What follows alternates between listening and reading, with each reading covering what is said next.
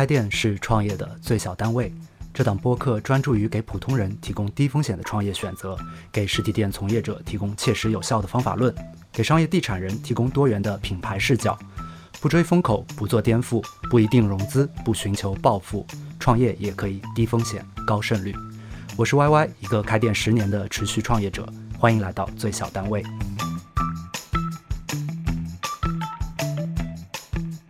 大家好，我是 Y Y，欢迎大家来到最小单位的第一期节目。嗯，其实我思考了很久，应该请谁做第一期的嘉宾，因为我朋友圈里有六百家门店的烧烤品牌的老板，有密室行业的头部玩家，有专注消费领域的投资人，还有知名快餐品牌的创始人，而且他还孵化了一个月销过亿的方便速食品牌。呃，当然还有非常多资深的商场招商朋友，但今天来到节目的朋友很特殊，他是一个准创业者，他的第一家门店正在装修的过程中。更加特殊的是，他的开店想法在开始之前就被很多人泼过冷水，当然其中也包括我本人。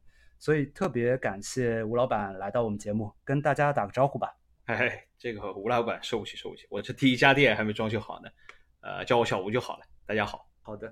其实我一开始听到你开店的想法的时候，我以为你想做的是一家类似于影溪的茶馆，它是以售卖空间为主。但事实上，你想做的是一个档口店，呃，以纯茶为主要产品，对吗？对的。其实想法也很简单了，因为对我来说，我有一个，因为我也很喜欢喝茶嘛，然后会有想要喝茶的需求啊。但是当你环顾四周，当我环顾四周的时候，你会发现，身边没有一个恰好符合你需求的这样的一个可以买到一个还不错品质纯茶的地方，所以那就不妨自己做个呗。明白。不过据我了解，尝试做纯茶的品牌还不少，但他们似乎并没有跑得特别成功的。所以你为什么会有这样的想法？有什么差异点？你觉得你能跑出来？其实对我来说，可能也没想这么多了。对我来说，当然也有很多竞品啊，比如说才开的淮海路有一家叫时下有茶，他们的产品跟我们几乎是重叠的。他的生意好吗？呃，还不错啊，他是一个连锁店性质，应该是上海只开了第一家店啊。然后那天我自己去喝了一下，味道还行。你了解他们的销售数据吗？呃，我没有看过他们具体的销售数据啊，只能说基于我观察，包括从网络上看到的一些信息上来说，我觉得它是一个还不错的一个尝试了，至少。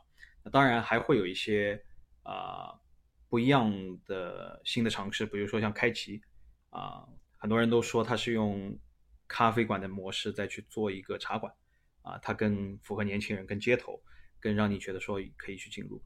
我觉得这也是一个很厉害的地方。那从我角度来讲，我可能没有想那么多所谓的差异这件事情，因为在我看来，这个市场啊，或者说这种新潮的茶馆这个形式。它就是在发展的过程当中，你发现很多新的玩家在涌入，是一个大家想要去尝试的一个地方。那对我来说，我就是想去加入其中，啊，甚至可能说没有很明确的差异的地方，但是通过过程当中的运营，通过过程当中对于这个市场的感受，去不断去做微调，去达成我们可能想要去达成的一个结果。那如果不赚钱的话，你怎么办？当然，我自己设定了一些所谓的止损点了。那呃。它跟我的实际的收入状况会，就是啊，实际门店的这个营收状况会有关系啊。那当然也跟自己当下那种感觉会有关系的。你会觉得说，哦，他好像做不下去了，或者你会觉得说，可能坚持一下就能继续进去。那当出现了这样的情况，可能就是离开的时候，告诉自己，你确实可能在这方面没有经验，能力还不够，下次再来吧。OK，我觉得吴老板的心态很好。我在这里准备了八个问题，是我个人觉得每个想创业、想开店的朋友都应该认真思考清楚的。如果都有清晰的答案，那你的创业风险会降低很多。哦，对了，我声明一下，这些问题我之前没有给吴老板发过，所以他并没有事先准备的机会。我们看到的是他目前最真实的思考。OK，第一个问题是你具体想做什么样的产品？这个问题其实有点大啊，有点大。对对对，呃，我想表达是，你想开一家怎么样的门店吧？对，那对我来说，其实就是一个，如果你从现在已经正在装修的这家门店的状况上来说，它其实就是一个在街口的，很容易去触达的一家以纯茶和酒、简单的鸡尾酒作为它的主要产品的一家饮品店啊，其实就这么简单。那呃，它带有一定的空间属性，就是你可以在这个地方做一个短暂停留，它不是一个完全的像啊有一些比如说像茶百道这样的一些奶茶店，它就是一个吧台买完就走的这样一个地方，它有一定的空间属性，你可以在我这个地方短暂停留，但它可能没有座位，你可以站着倚靠。聊一个有点像公路山店啊，有点像这样的一个空间。那同时，它又是一个以纯茶作为基础，以啊怎么说，以无糖无奶、轻松的这种饮品作为基础的，作为基础的呈现给客人产品的这样的一个一家饮品店啊。我觉得整体大概是这样的感受了。那当然，从概念上来说，它还是会有一些小小的差异。那首先，第一个从我的认知里面，在我看来很重要的一个地方是，我之所以做这样一个没有坐下来的位置，是因为生活当中其实有很多需要暂停的地方。那我其实就是在去试图去用茶和酒给大家去创造一个可以暂停的机会。这个暂停其实有点像，如果你观察过，就是那些在办公室里上班的那些人，有的时候他们会在一些大的事情结束之后会去抽一根烟。那抽一根烟，其实他就是去把。他要抽那根烟吗？不是的，他可能是抽一根烟，可能是买一个吃的东西，可能去买一个喝的东西，甚至可能就是围着自己的这个写字楼走一辆走两步。那对他来说就是一个脱离现在这个哦，一件事情做完了，我可以放松一下这样一个状况。我这样的一个地方，它会变成一个像一个这样的暂停的目的地一样的地方。我了解你想表达的状态了，但我有一个疑问啊，嗯，你描述的场景很清晰。但是为什么他会选择你的这家店？从我角度来讲，它可能不是单一维度去决定的，它里面包含几个事情。首先，第一个，我在选址的时候，我自己把它称之为叫写字楼的背影处，因为对于一个好的写字楼来说，它应该是交通发达的，那也就意味着对于触及这个写字楼的地方，大多会是主干道，但主干道对于步行这件事情是不友好的。但是对于上海的写字楼来说，在它的背面往往有那些小路。单行道，你可以通过短暂的步行可以触达的地方，就像 Manner 的第一家门店，没错，南阳路那个南阳路那家，没错，就是我可以在那个时刻吃完饭，或者说我干完一件比较大的事情，这个时候我可以下楼走两步去触达，这是我选址的一个核心，所以它不会是在一个完全，至少当下啊，它不会在一个完全的写字楼当中，它会是一个写字一个热闹写字楼的一个旁边，步行三五分钟，而且每一个路口都是。单行道、双行道这种小路口能够触及到一个地方，明白。嗯，但其实你还是没有回答我的问题，他为什么会选择你？没事儿，我晚一点在后一个问 题里面再提到。呃，那你想做的饮品具体有什么样的特色？和其他做纯茶的品牌有没有差异？如果从比较上来说啊，其实会有一些差异的。从呈现的产品上来说，它又可能是同质的。我给你举个例子，对于茶这件事情来说，我们过往对于茶其实有很多名字的。从绿茶角度来讲，有碧螺春，有龙井，有安吉白茶。虽然叫白茶，但其实是绿茶，对吧？嗯。OK，那往往现在你市面上看到的很多的纯茶店，他会给它取一些名字，而这些名字你可能根本就产生不了跟它的情感连接。所以对我来说，我从命名这个角度来说，我就希望回归到本质。就你今天喝的是什么？是绿茶。那当然，绿茶里面可能会分龙井会碧螺春。我今天可能是龙井，明天可能是碧螺春。但我想告诉你是，绿茶整体的感受是这样子的，红茶整体的感受是这样子的。每个人现在对于茶没有认知的时候，我就来讨论说我需要一个很特定的茶类，他其实说不出来的。所以你针对的是对茶的小白用户吗？呃，偏小白的用户，没错的。OK，那假设我是一个小白用户，我第一次来尝试你的产品，我进店的契机是什么？对我来说啊，契机无外乎两个，一个就是。我有喝茶这件事情本身的需要，那这个需要就是我冲着茶这件事情来，那你会发现在我那个地点，方圆三公里之内，真正能够快速拿到一杯纯茶的地方其实不多。可是我本来就是一个小白用户，代表我没有强烈的需求要去喝纯茶。嗯，那我为什么会来选择你呢？这就是第二个可能性，就是人对于喝这件的，至少我是这样子的，就是。当我喝了几天咖啡的时候，我想喝个不一样的；当我喝了几天拿铁的时候，我想换一个喝喝。就这种区别，就是这种对于新的东西的这种想要换一换的这种想法，会使他产生第一次来到店里的冲动。当然，你说因为这样的需求让他每次来店，这是不可能的。但是当有了这样一个东西之后，第一次来到店里之后，我要去做的就是把它留在店里。那你的门店有什么特殊的地方，能让他第一次进来，或者说被吸引？我试图通过不几个地方去创造这样的吸引力啊。首先，对于店铺的装修上来说，因为老生常谈了，大家都觉得茶馆是一个我爸这种年纪才会去去的一个地方。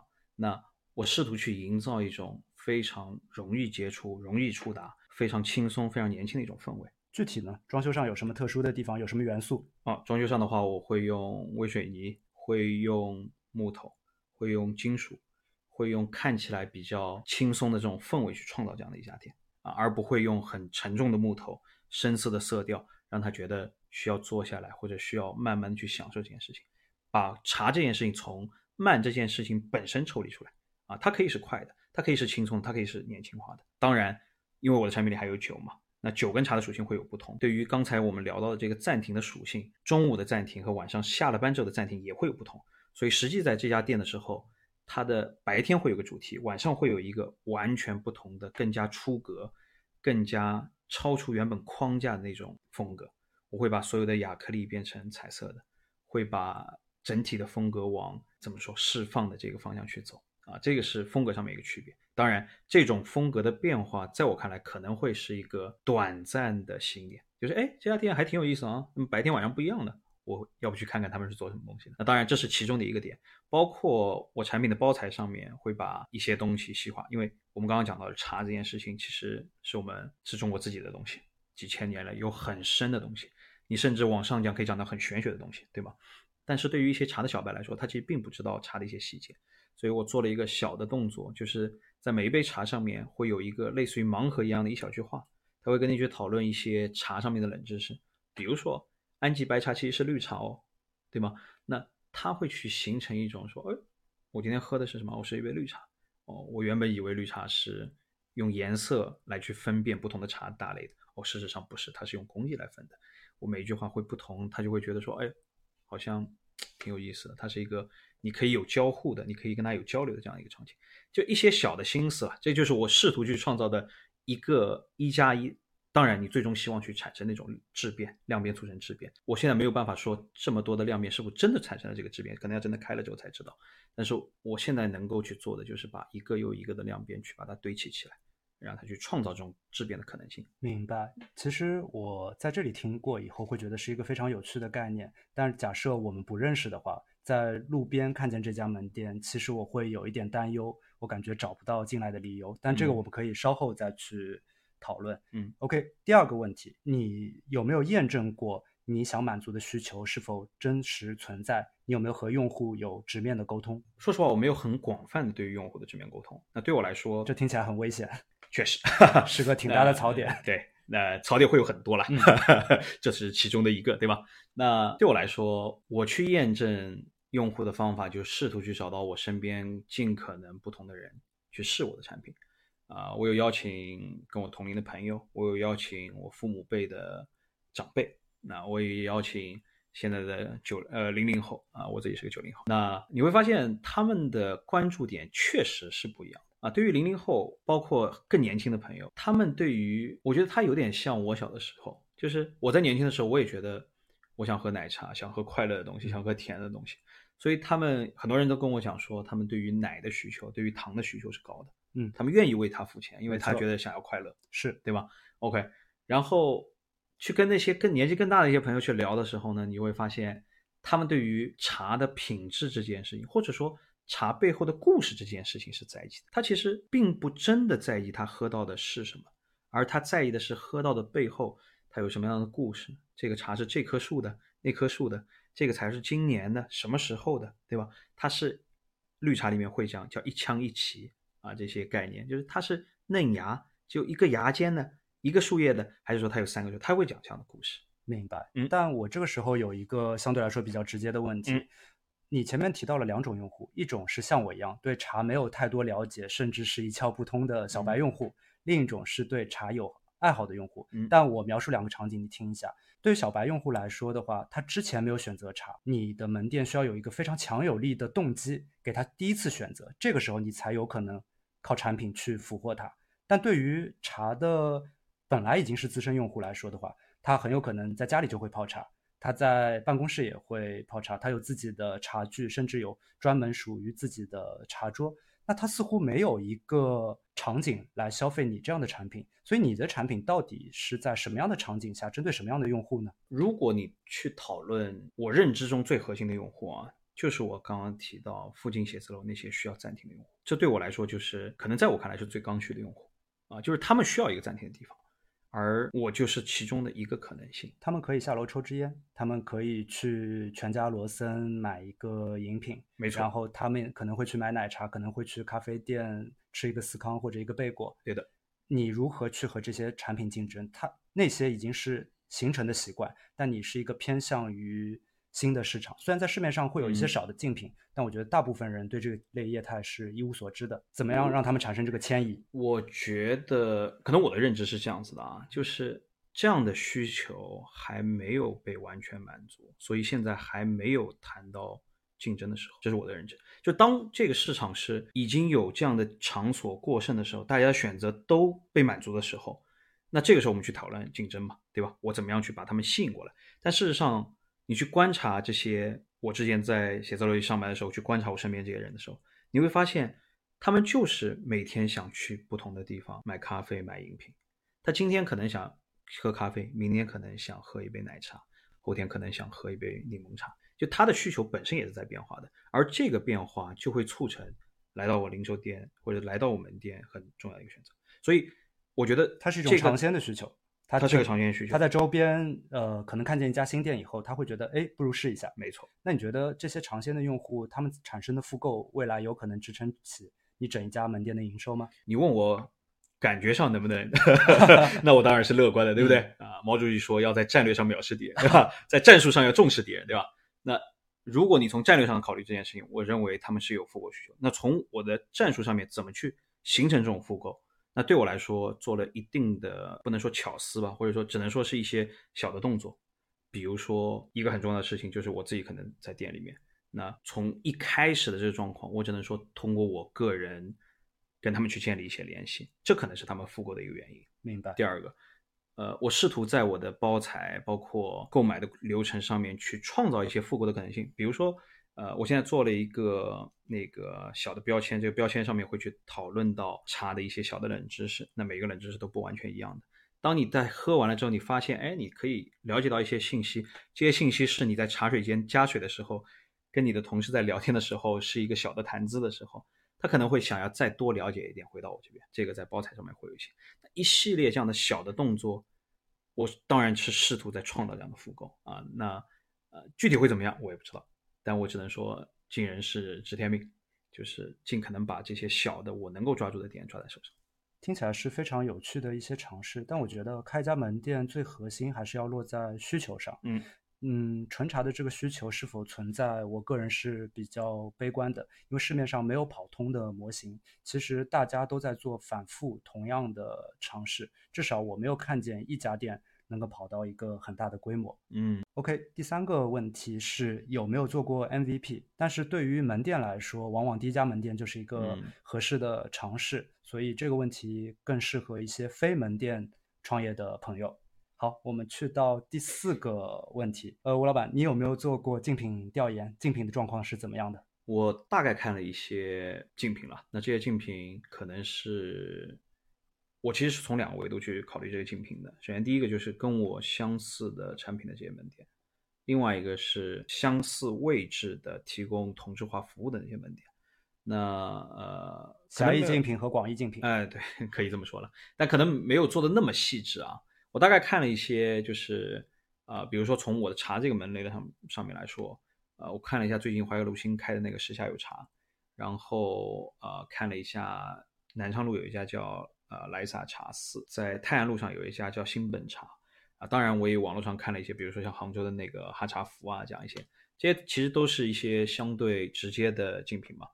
呃，当然我做的也比较简单，可能没有说那么大的竞品报告，我就是到他们店里面做一天，看看他们实际的客流状况。我觉得有几个在我看来比较核心的地方，首先第一个，绝大部分的这些茶店，我觉得啊，定价是过分自信的。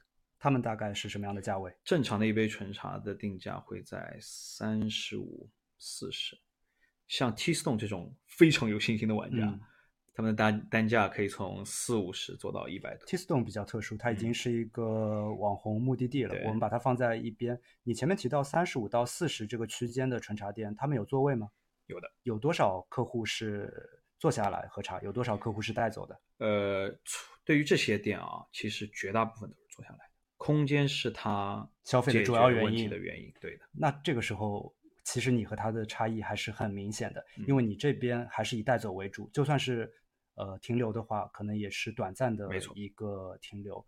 那你是否了解他们这些店，它每天的营收大概是在多少？据我的了解啊，从营收这个层面上来说的话，一般在。三天营收在三千到四千的样子，三千到四千，然后这其中大部分的都是堂食用户，几乎没有带走。那在这种情况下，其实他们的业绩对你来说没有很大的参考价值，对，因为需求点不太相同。确实，确实。所以，如果你真的要说跟这些茶店的最大区别啊，回到了商业逻辑最根本的东西，就是价格。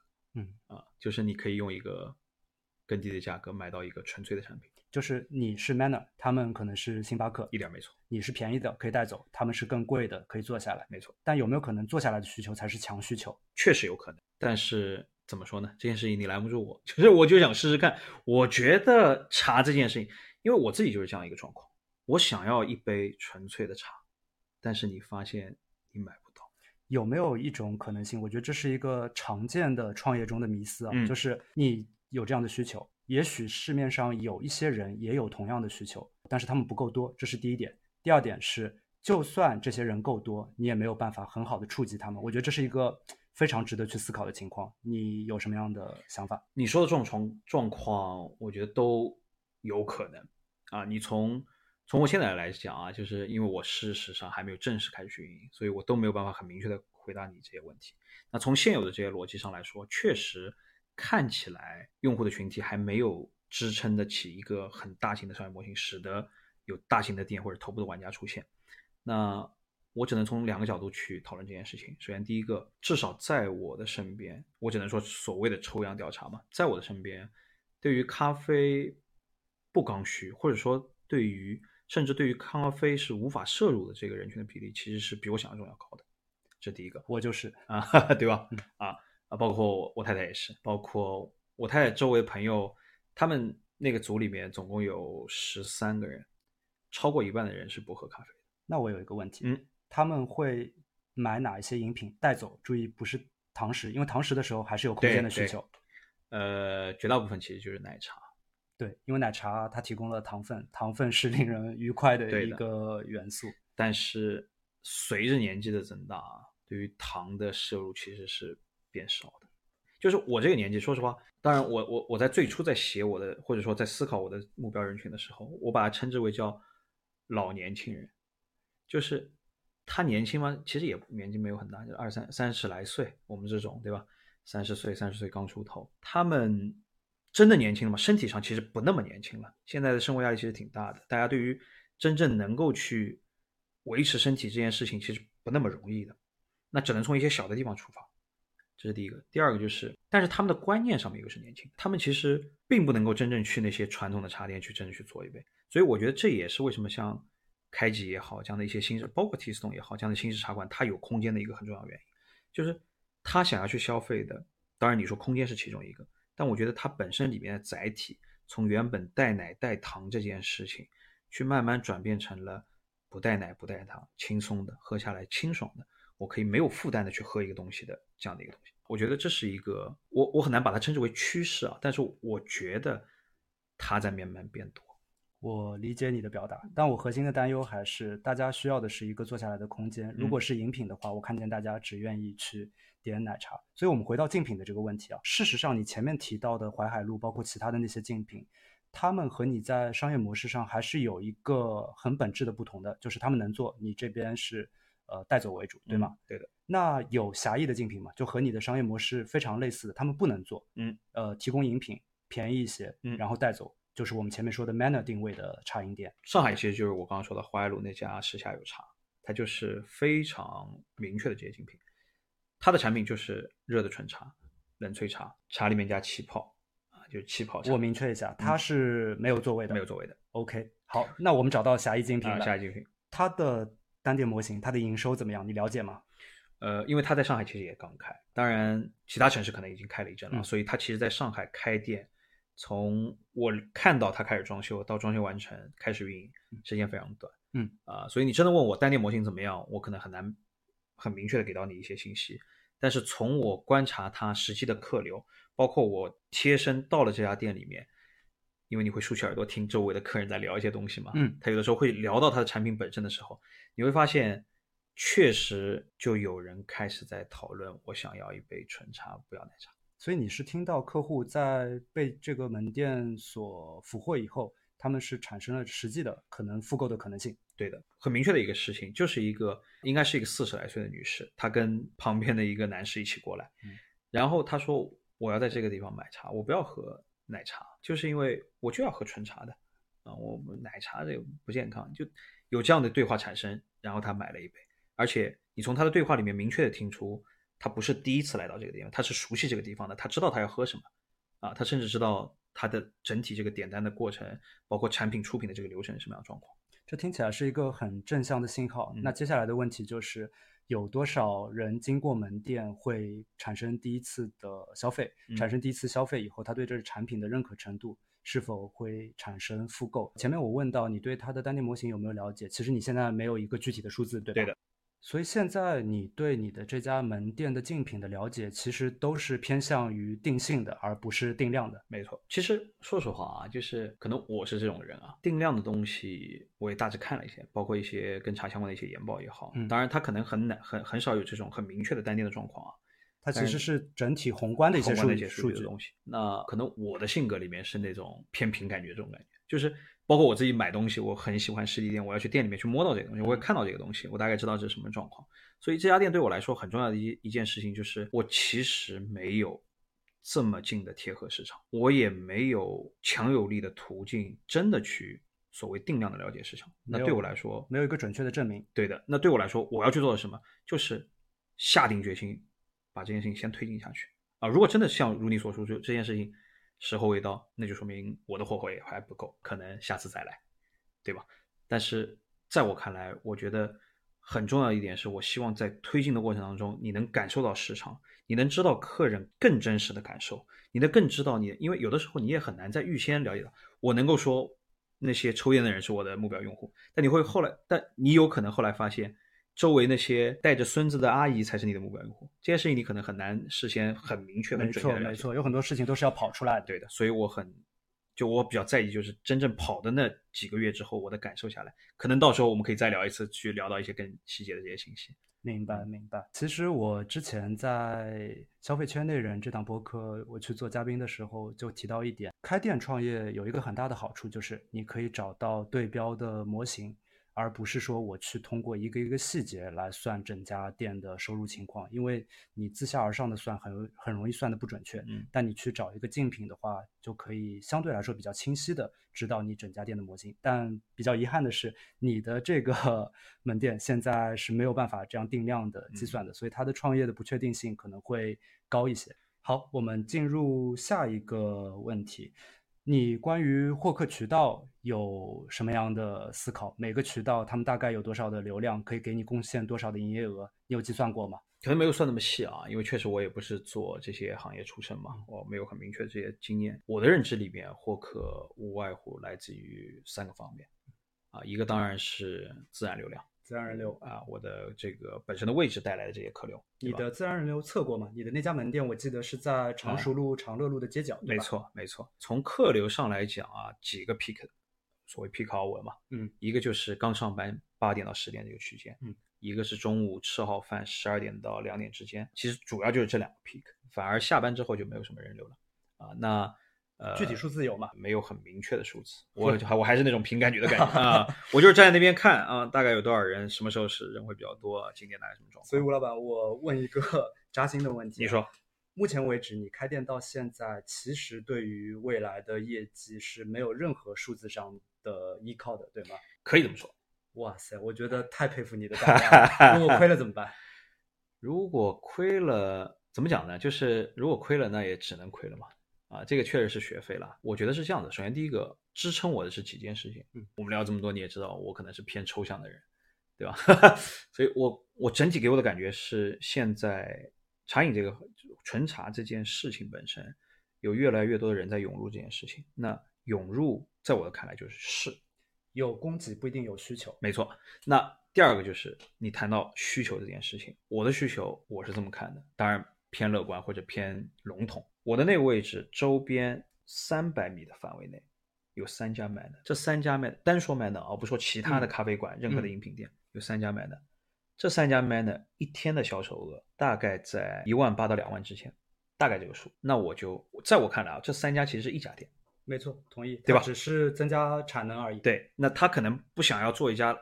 巨无霸的店，他把它拆分成三家，那我就非常乐观的认为，在这样的情况下，它周围还有三四家咖啡馆的情况下，嗯，我以茶这个切入点做它十分之一的生意，我就能活下来。我的感受是从宏观上来说，你的这个选址需求的角度没有问题，周边的办公的客群非常的丰富，但你的推测是基于一个假设，叫做喝咖啡的人。有对应一定比例的人会想去消费纯茶，没错。但是根据我前面对你的了解，你应该对于这个比例也是没有一个准确的数字的，没有一个准确数字。但是就像我一开始讲到的，就是我的抽样里面，我发现我的朋友里面大概有一半的人是不喝咖啡的，不喝咖啡，但是他也不一定会去买纯茶。哎，对，你说的没错。那同样在这剩下的这一半人里面，大概又有三分之一的人是会喝纯茶，只不过他的纯茶会是像。三得利乌龙、东方树叶，没错，是这样的产品。OK，那从我角度来讲，又是一个乐观估计。如果是用这个事事情，就是他们有可能会消费瓶装饮料，就代表潜在的也是你的用户。我是这么认为。你的价格是多少？呃，我正常的纯茶价格在二十左右，二十左右，二十一点，一般是东方树叶贵了三到三点五倍。对，东方树叶应该是六块，正常零售价应该六块五左右。没错，哎，对的。那这是一个挺大的差异，确实。但回过头来讲，如果这么去讨论这件事情啊，瓶装的茶类的长保质期的产品，嗯，它的价格区间是非常广，同样有我这个价位的东西，它同样在销售，但它应该市场占比非常的低。对的，啊，那当然它的市场占比非常低。但是如果你用瓶装饮料去推测这件事情，那在我看来，我的鲜饮品就可以去把那些相对非常低的。这些用户先抓到手上啊！我可能可能从大的框架上来说，我我现在没有办法去讨论这件事情，但在我的认知里面，我我经常跟我爸开这个玩笑。我爸说，茶这件事情，或者说我所谓的茶这件事情，在他看来，本质就是农夫山泉，就是归根结底，你最终的需求是什么？是解渴。那你做不过瓶装水的。我很同意他的观点，对吧？OK，那我的认知里面是怎样的？就是今天农夫山泉是一个千亿的生意。我只要做个十亿的生意就好了。我觉得这样的夹缝是存在的，当然我只是乐观的这么认为，因为我也确实没有去这么细节的去讨论这个。但是在我看来，这个夹缝是存在的。如果这个夹缝不存在，我觉得首先不会有这么多玩家，而且市场上也确实短暂的出现了一些爆品，比如说杭州那个哈茶福，嗯，其实它其实就是一个短暂的爆品。哎，我不是特别了解这个品牌，你能给大家简单介绍一下吗？它其实就是以现泡穿插作为卖点啊，当然它做了一个。比较特殊的一个，你说装置也不是，就是一个泡茶的东西。嗯，它可以把茶叶放在里面，水可以直接倒在上面，然后把它套在你最终出品的那个杯子上面。它是一个快消品还是一家门店？你说的快消品指的是就是在货架上销售的？呃，是个门店，是个门店。对的，它就是卖现泡的茶。它什么时候开的？具体的时间我说不上了，但是这两年就是最近这段时间火起来的。最近这段时间火起来，哎，年后这段时间火起来的。目前的销售状况如何？至少杭州天天排队。杭州天天排队，上海也准备要开分店。明白，嗯，那你和他有没有什么，比如说从他这边可以借鉴的地方？其实说实话啊，对于现泡纯茶这个概念本身来说，我觉得他的那个模式其实是可以直接拿来的，因为他的那个纯茶那个装置很直观。因为归根结底，现泡纯茶本身这件事情，它不在，它不仅仅是茶叶本身，它其实也在跟你讨论泡的这个过程。它其实是把原本复杂的这种泡的过程，用一个你说装置也好，或者你用一个器具也好，把它去简化了，去创造这样一个东西。我其实想学它的，但是最终我没有学那种模式，几个原因。首先，第一个小本经营，不像人家，你可以定制这样的器具，明白？它的成本其实比较高的。另外一个，在我看来，它本质解决的就是它通过这样的方式，当然形成了一种符号化的东西，就是只有它在这样泡这个茶，这可能是它的卖点本身。但从我角度来讲，可能这种符号对我来说没有那么重要，所以我用了一个，我到时候现场实体店你会看到，我用了一个类似的一个器具去创造了一个类似的泡茶的一个过程，会通过一个折中的或者说一个怎么说变化后的一个方案去去去解决这个问题。我有一个想法，嗯，前面提到的品牌叫哈茶夫，对吗？嗯，它是不是一家网红店？是，我认为是啊。那有没有可能它的火爆不是因为茶，而是因为它网红的属性？当然是，和 T Stone 一样，比 T Stone 更甚。T Stone 其实，当然我片面这么认为啊。T Stone 在我看来，它本质上跟小罐茶我觉得有点像，虽然你看起来它是完全不同的东西。为什么像？在我的认知里面，茶很重要的一个原因是，它不像咖啡的一个地方是，茶没有那个说话最大声的人，嗯，谁都可以说这个茶好喝，因为它是我们自己的东西。它是一个有品类没有品牌的行业。你说的没错，就是对于我是苏州人，我会说碧螺春就是最好的绿茶，嗯，对不对？你是杭州人，你可能说龙井才是最好的绿茶，嗯，对吧？然后碧螺春里面有这个茶，这东山茶厂它有碧螺春，对吧？那个也有碧螺春，明前的碧螺春是最好的。没有个每个人都说我的茶是最好的。我们回到前面那个问题，为什么你觉得 T Stone 像小罐茶？这个就是原因，就是它背后没有一个明确的东西在帮他背书。小罐茶通过什么？在我看来，两件事情。嗯，茶它需要鲜，所以它用了一个铝罐加氮，一个特定的保鲜，来给你创造保鲜这件事情的一个定义。第二个就是大师兼职，他用大师来背书，告诉你我的茶就是好的，因为他没有办法去告诉别人我的茶就是好的。没有人能说这件事情。那 T Stone 和小观察类似的地方在于，T Stone 它因为我的认知里面，它的产品不是茶这件事情本身，而是它的空间，空间，包括它的出品的这个模式。我们所以它的器具参加了红点奖，嗯，它的建筑参加了相关评比。它用的是整一个空间，整一个社交属性在里面。没错，它把这些东西通过一定的比赛评比来给它背书。去创造了他的所谓的说话的大神。回到这里，我有一个很关键的思考，你看一下是否有道理。我们前面提到了很多竞品，农夫山泉、三得利、东方树叶，嗯，这是瓶装茶，他们是解渴的需求。对。然后饮西、T Stone，可能他们提供的空间的方向不一样，但是都是以空间为属性，还带有一点网红的属性在里面。是你前面提到的哈夫茶，它可能是因为产品设计上的一些巧思，嗯，所以有了。网红的属性，嗯，你会发现前面我们提到的这些竞品，哦，漏了小罐茶，嗯，小罐茶的核心是什么？是礼品，对。有没有发现其他的这些产品，他们没有一个是以茶为真正的核心？这也是我最终担忧的一个地方。真正喝茶的人，很有可能是不是还是那些比较传统的，他们已经被茶文化认可的人？那在我看来，他也不太可能消费你。对，确实是这样子的。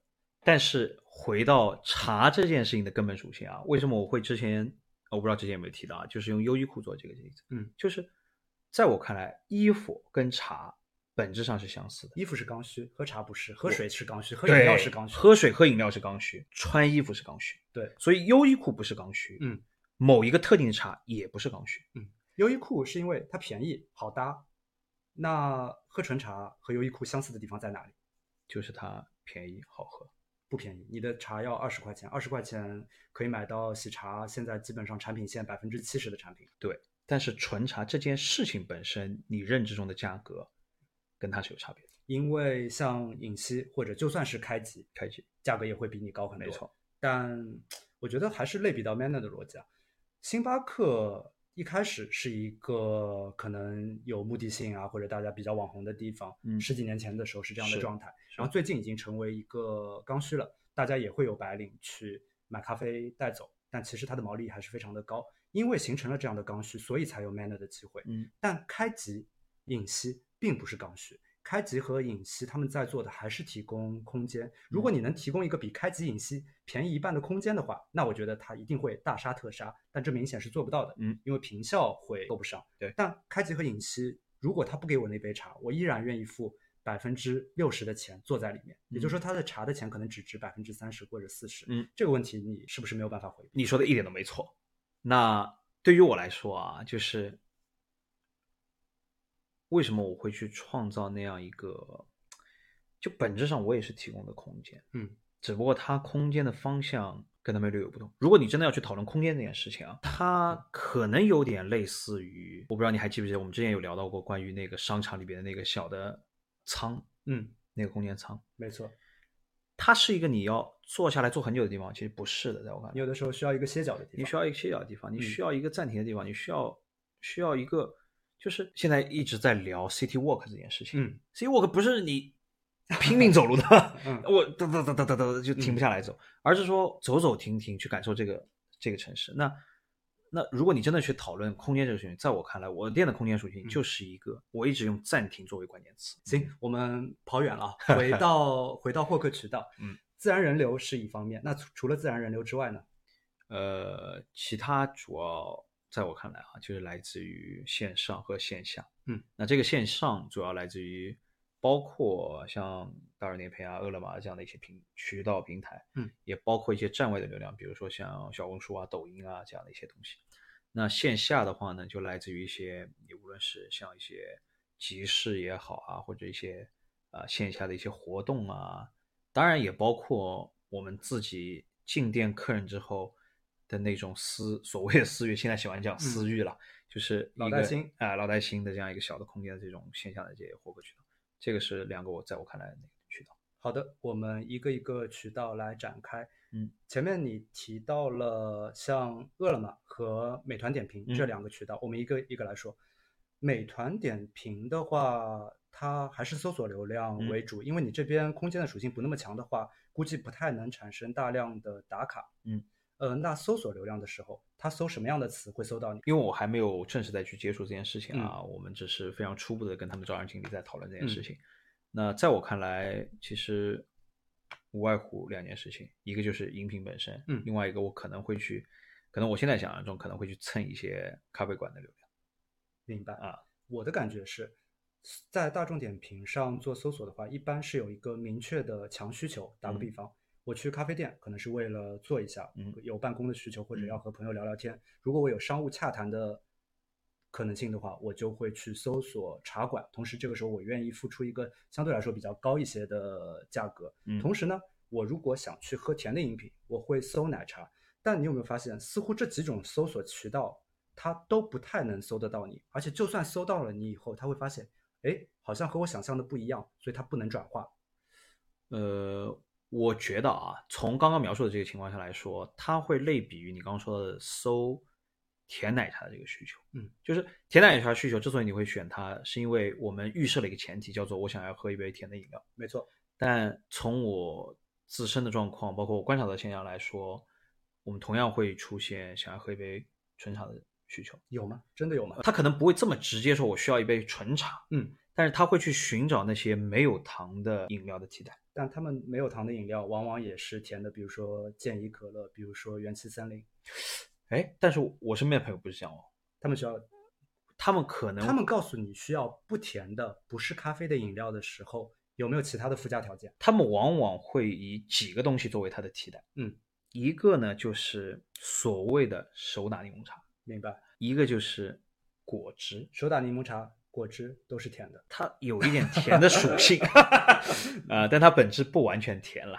是啦，是啦。好，我不纠结这个问题。是呃，回到饿了么，我觉得饿了么的情况和我们前面说的搜奶茶店的也是比较类似的。嗯，它要么是搜一个午餐，要么就是去搜奶茶甜品，嗯可能是作为下午茶。嗯还有极少数的人可能会去搜酸奶，作为下午的一个更健康一点的点心。我似乎也找不到它明确指向你这家门店的场景。回到这两件事情同一同样去讨论啊，其实本质上我觉得它可能在我认知这件事情的时候，它会是一个是一个复购的途径。我不是在指望它的流量来指向我第一次知道我这家店。第一次线下知道你以后，可以通过饿了么去更快的点到一杯纯茶。没错，他理解到知道说，哎，这边有这样一个地方，或者说哦，我上次去过一个这个地方，那我我今天不想去他店里，我能不能直接点到喝的呢？哎，有的。所以回过头来，你我们前面提到获客渠道，你的获客渠道里面，饿了么或者是大众点评似乎它并不能成为创造流量的获新客的那一次机会，而是说它去一个复复购的手段。没错，呃，那听起来它并不是一个获客渠道。OK，我们往下走。嗯，你前面还提到了站外流量，比如说小红书。对，这点我觉得是有可能会去创造一些机会的。那比如说你在小红书上会请 KOL、KOC 发布怎么样的笔记，或者是你自己？来做怎么样的自有的内容，发布什么样的笔记？从内容上来讲啊，整体我们还是希望去，如果说我们自身去发到的这些信息，我们更多是希望跟大家去讨论概念化的东西。可能我自己是一个这样的人了，所以我会更熟悉于这样的一些内容，比如跟大家去讨论暂停这件事情，比如跟大家去讨论查这件事情本身。讨论暂停这件事情，在小红书这样的算法逻辑下，你觉得会拿到流量池的流量吗？我比较悲观。对。但是这些流量，它其实因为又回到你刚刚讲的这件事情啊，就这件事情它不是一个本质上它不是一个纯获客的流量，它更像是一个步道。我不知道我们有没有我大概能够理解啊，就是就像 Apple 在跟你去讨论 产品的时候，对吧？他不会跟你说，哎，我的 iPhone 很不错，你要不来买它吧？嗯啊，可能现在会有一些啊，但是 以前我们以前去讨论这件事情的时候，可能很少。对吧？他更多在跟你讨论是什么？就是人类的进步在讨论需要一个好的工具，我们需要一个好的手机，需要一个好的工具。那 iPhone 可能是一个，或者 Mac 是一个，嗯，对吧？是在讨论这样的事情。那它不是一个，我觉得它不是一个获客。在初代 iPhone 到 iPhone 4S 的这个阶段，嗯，它作为一个智能手机，它提供的产品的体验是独一无二的。在这基础之上，它去附加了那些抽象的东西。但现在。你提供的产品，我们无无从去评价它是否好，但仅靠这些偏抽象的概念，我觉得是难以俘获用户的。我觉得是这样子的啊，就是我不知道类比 Apple 行不行啊，但是因为毕竟毕竟它还是在这件事情上面做的足够好，对吧？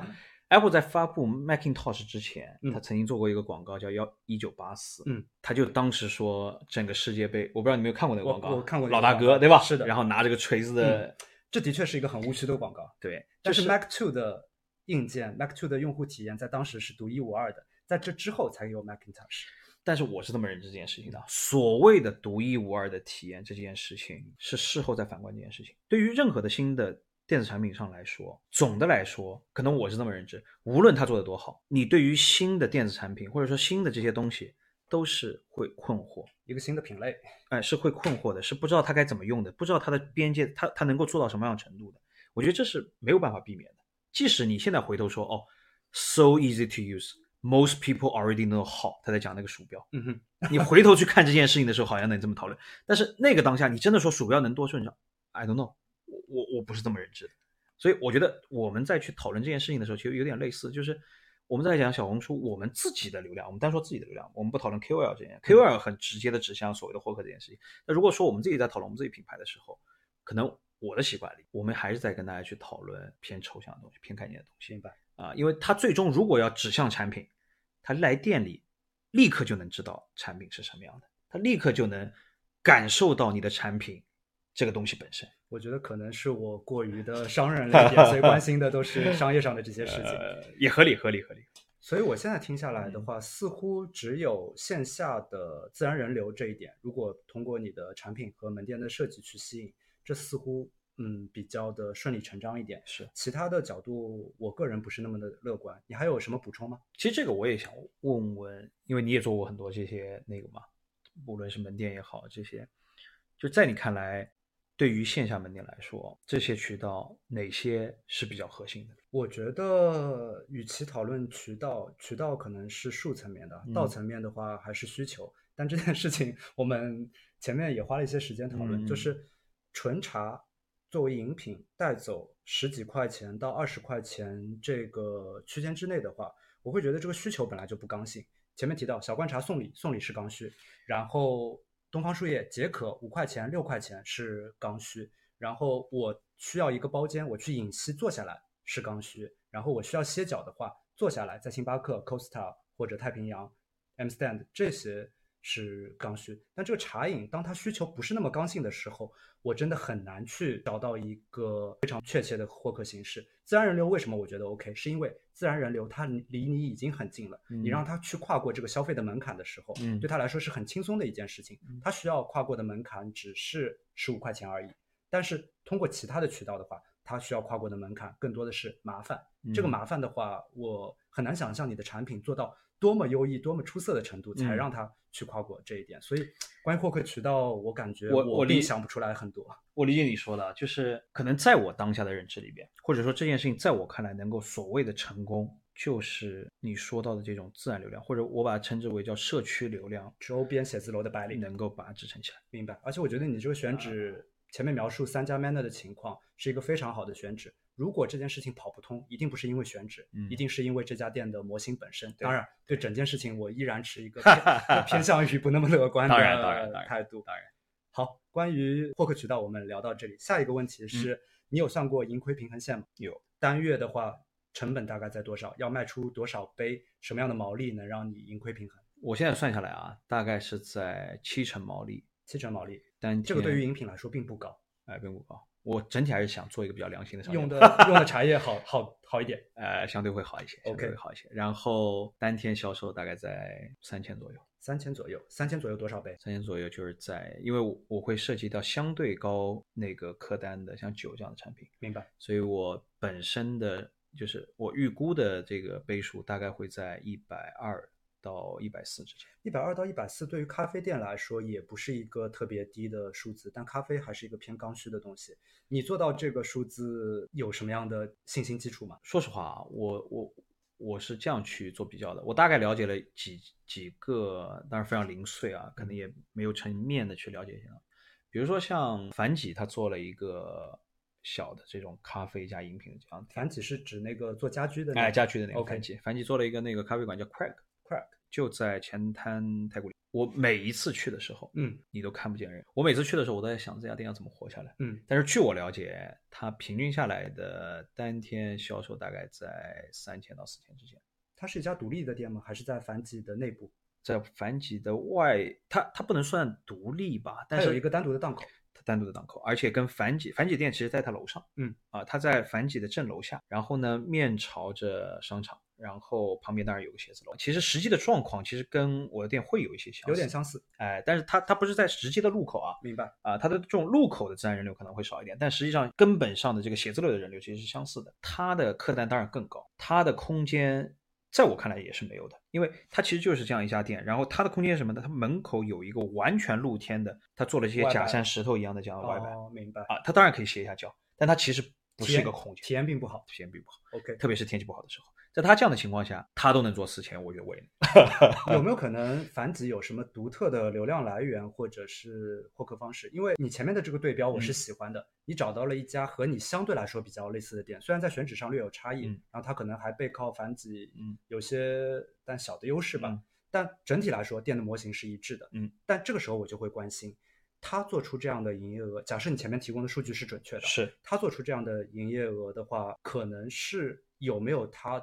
独特的一些品牌的流量，或者说其他的地方在，还是说它作为一家独立的门店，它就能跑出这样的成绩？从我获得这个信息的路径的角度上来说，我认为它的这个数据应该不是来自于樊几的一些特定的活动。是自己跑出来的，是自己跑出来的。行，那我觉得这是今天为止我听过相最有信心的地方。对，呃，如果它的模式完全能够跑通，并且说它的消费者里面有很多都是写字楼用户，而不是说我去逛太古汇的用户的话，那我觉得这件事情很有趣，而且是一个非常正向的信号。嗯，好，我们回到盈亏平衡线。你前面说你的毛利在七成左右，然后每天的销售额希望能做到。一百多杯，三千块钱。那三千块钱哦，三千不是盈亏的平衡线啊，三千是理想状况。理想状况。OK，那盈亏平衡线大概是多少营业额日均？盈亏平衡线如果我没记错的话，应该是这个数的三分之二。这个数的三分之二就是两千块钱，两千块钱左右，差不多可能八十倍。八十倍，如果是考虑到酒的话，呃，客单价会往上提一些。对的，八十到一百倍的样子。明白。嗯。呃，八十到一百倍这个数字。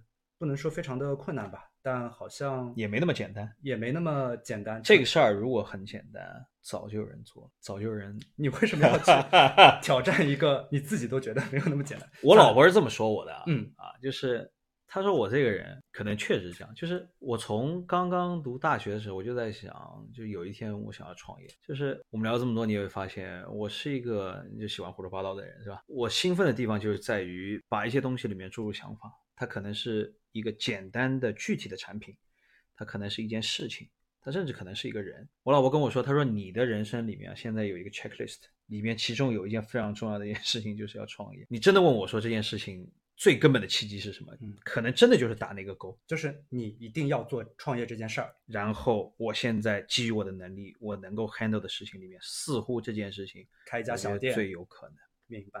但是开一家小店，比如说如果你来找我的话，我可能会给你很多在我在我的认知里面更可行、更容易跑通、更容易回本的点子，包括我们上面上次也简单的。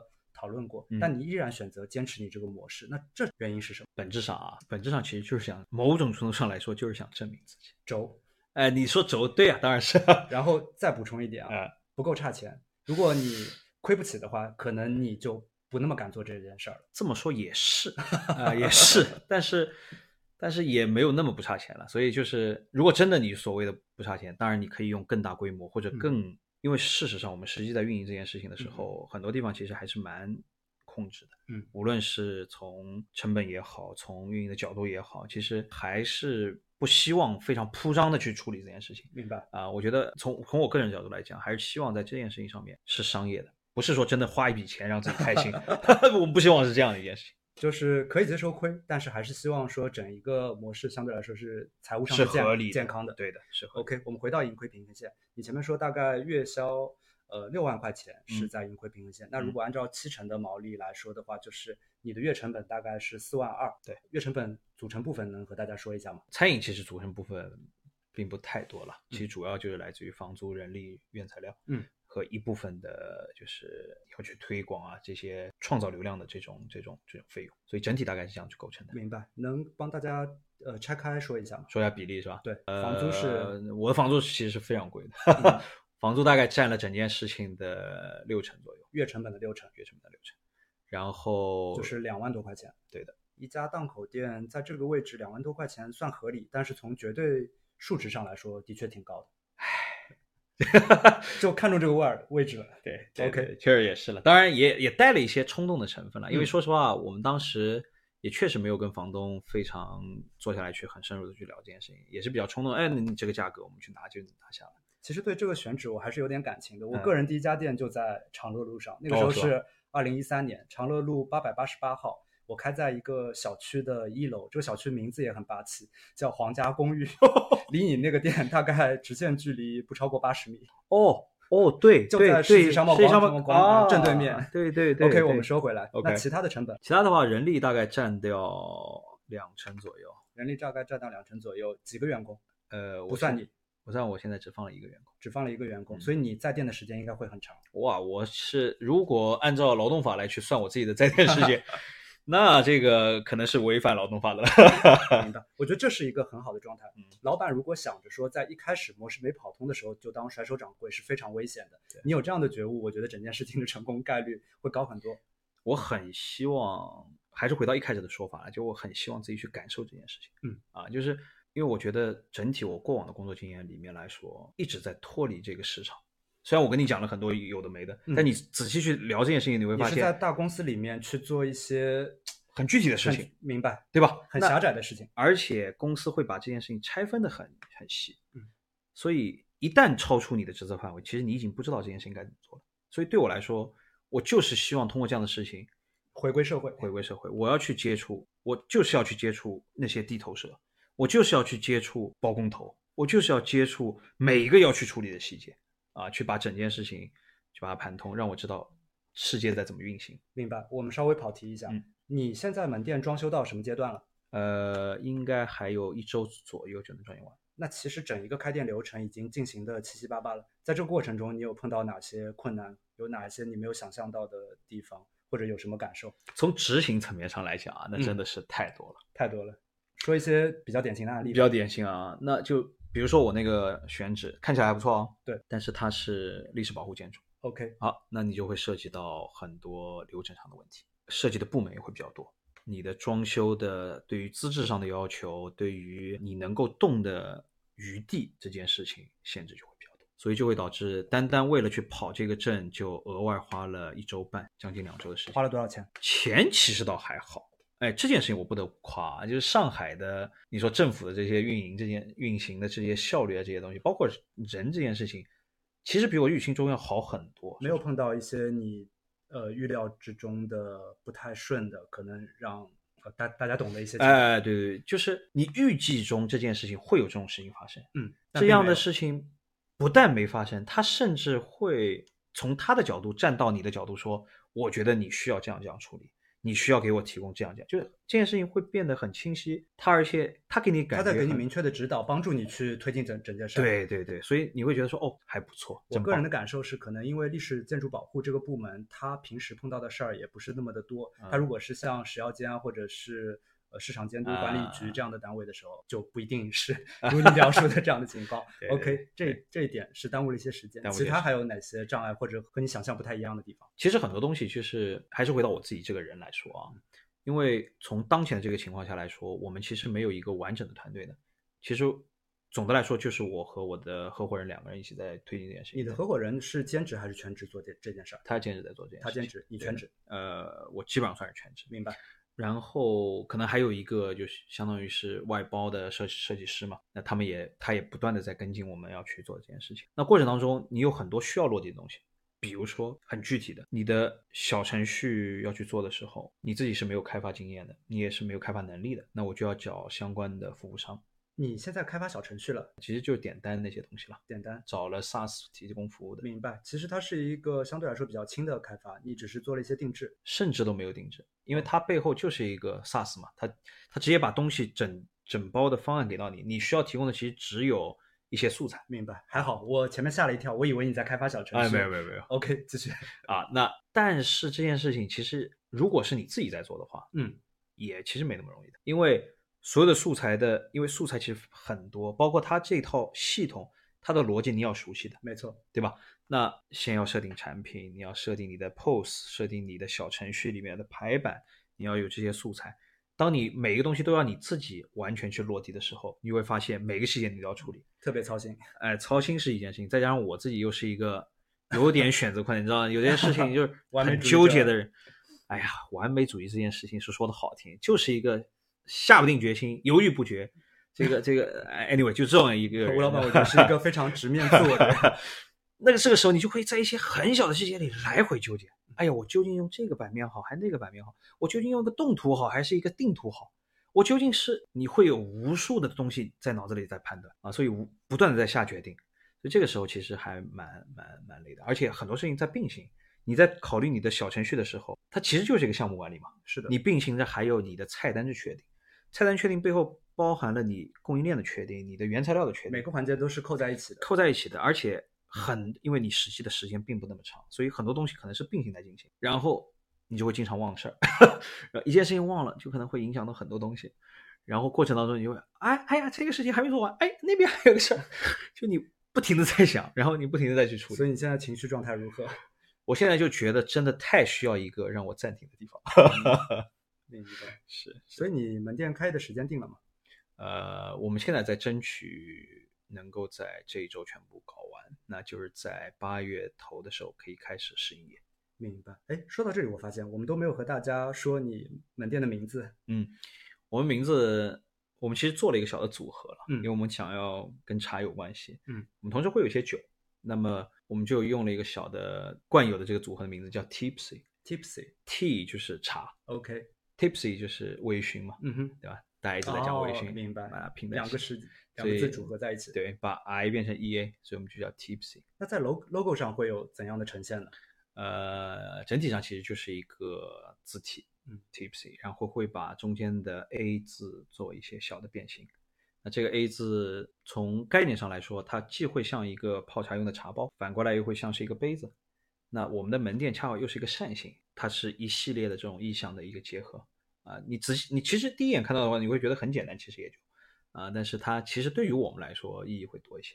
听起来是一个很有意境的名字，不过似乎从记忆点上来说，对于大部分来人来说，可能没有那么容易记住。嗯，如果我。作为一个商人的角度的话，我可能会起一个更加好记忆的名字。但我知道我们俩的差异从这次对话里面看出来就会非常的 大。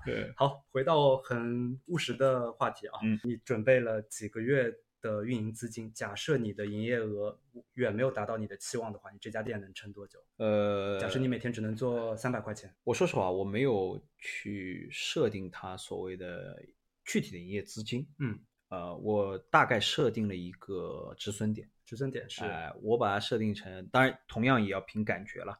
呃，从数字上来说，我把它定成我实际的销售额占据，呃，或者说只有我的实际成本的一半的时候，明白？连续三个月，就是说，当你的销售额如果连续三个月在两万块钱左右，对的，甚至更低的时候，对的，你就会考虑说把它给关掉，对的，明白？对的。当然，过程当中也会有一些感觉的，因为你实际的，比如说你觉得你有的时候会觉得说，哎，下面可能有一个点可能会有变化，它没有增长的时候，你觉得看不见未来。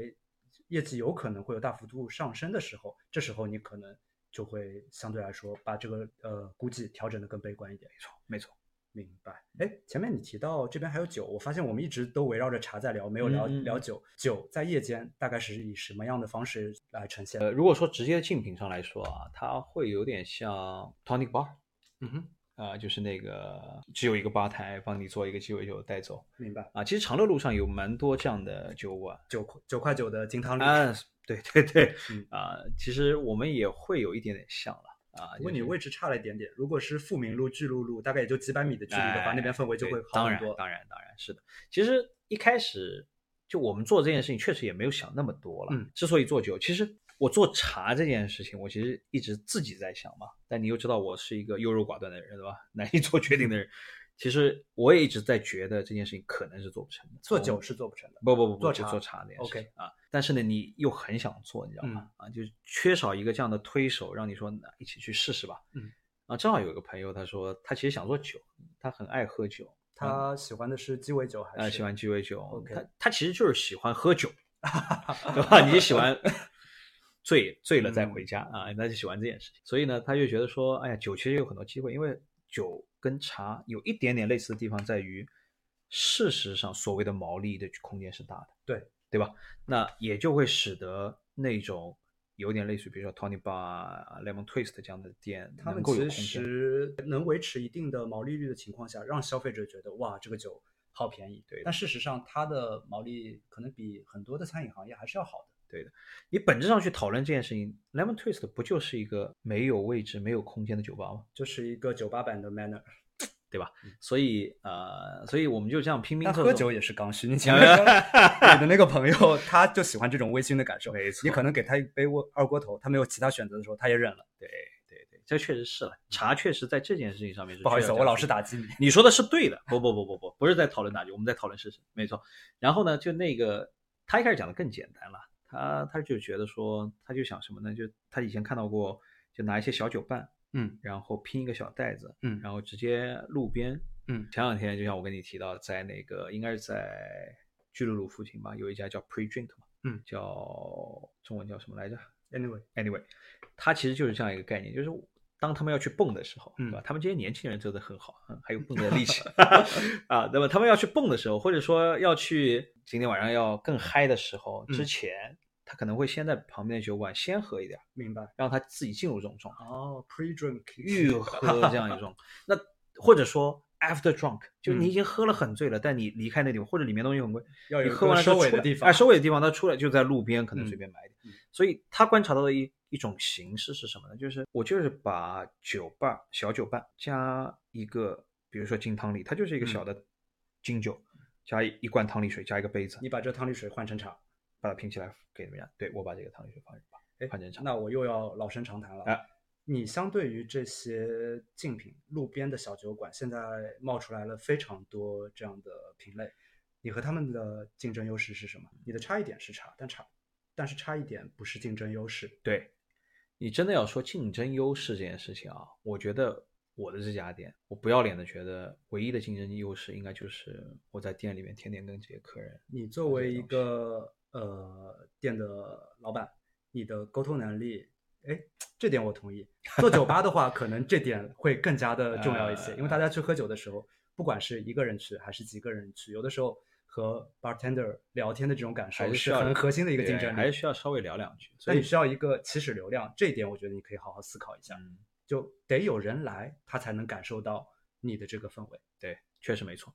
那我能够去尝试的，只能先从坑，没没没，不能说坑朋友做起，先从身边的这些朋友做起了啊。他们可能先邀请一些朋友过来，然后他的朋友一起过来，我们可以聊一聊。可能从这样的这些这些路径开始。其实我个人觉得酒的这个点子可能更可行一些，因为你的个人这种沟通的态度啊，我个人是非常有信有信心的。嗯，但还是需要初始流量，就像我们刚才讨论的那样。嗯，呃，你记不记得我们第一次讨论的时候提到说，网红店也许是一个比较好的突破口，它可以让人更多的人有初次接受你这个门店去消费你产品的可能性。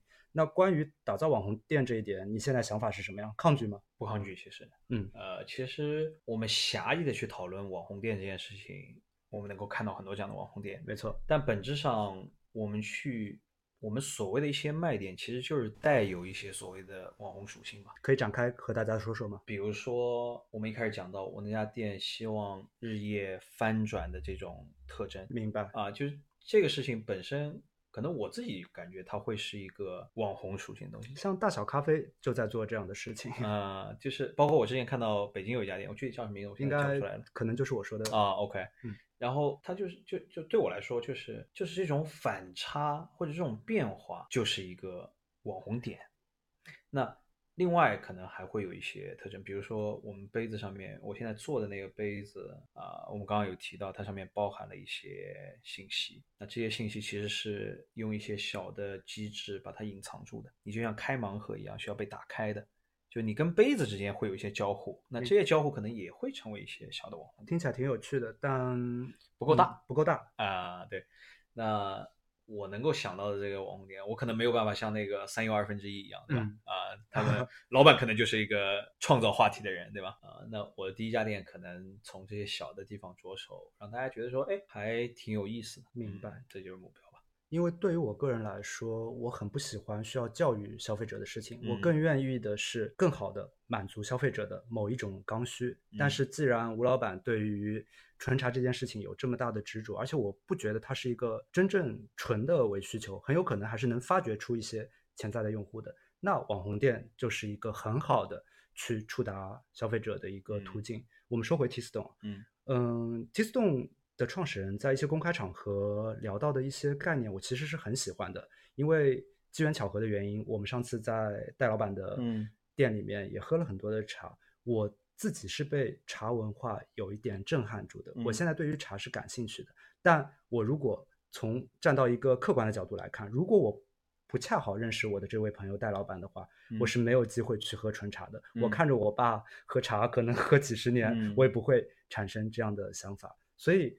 如果你这边的产品是大家喜欢的话，我衷心的希望有更多的人能够通过任何渠道了解到你这个产品。虽然我从商业模式上对它不是特别的 乐观，但是如果从就是弘扬茶文化的这个角度，我觉得真的之前嗯，戴老板和我说过一一个事情，叫做有一些精品咖啡的忠实的爱好者，甚至是从业者，当他们有机会去接触到传统茶的时候。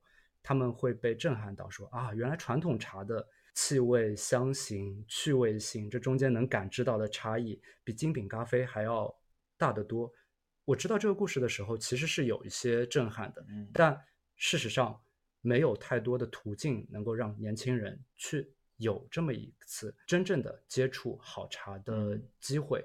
也许他们最终能被转化，但是这个机会、这条路径，总有人需要去创造。如果我个人来做这件事情的话，我可能会通过空间来切入，因为找一个地方谈事情，空间其实它是一个刚需，特别是我们上次也有讨论到，嗯，呃，在上岛咖啡消失以后，现在能给出包间的空间只有影溪和其他的这样类型的茶馆，但上海茶馆的均价基本上人均已经要到呃一百多块钱打底的一个状况，很有可能两个人消费一下就是。二百六、二百八这样子的数字，这明显不是一个大众的消费，也不能去起到我前面说的，呃，把纯茶带给普通消费者这样的一个状况。那有没有可能我们做一个小一点的空间？这是我上次给你的一个建议，但明显说你更坚持原来 自己的想法。OK，我们今天聊了很多，而且我特别钦佩吴老板的一点是，他知道这次来我们的节目依然是一个 被拍砖、被打击的状态，但他依然是一种很开放的心态，和来和我们大家分享。我衷心的希望你的店能好，因为我现在可以说我是一个刚刚入门的纯茶爱好者，我是有这样子的需求的。但是如何让更多的朋友们去和我有同样的感受？这个契机是什么？有没有可能是 Tipsy 给大家带来的？我觉得是值得思考的一件事情。好，再次感谢吴老板，今天的节目就到这里，拜拜，拜拜，谢谢大家。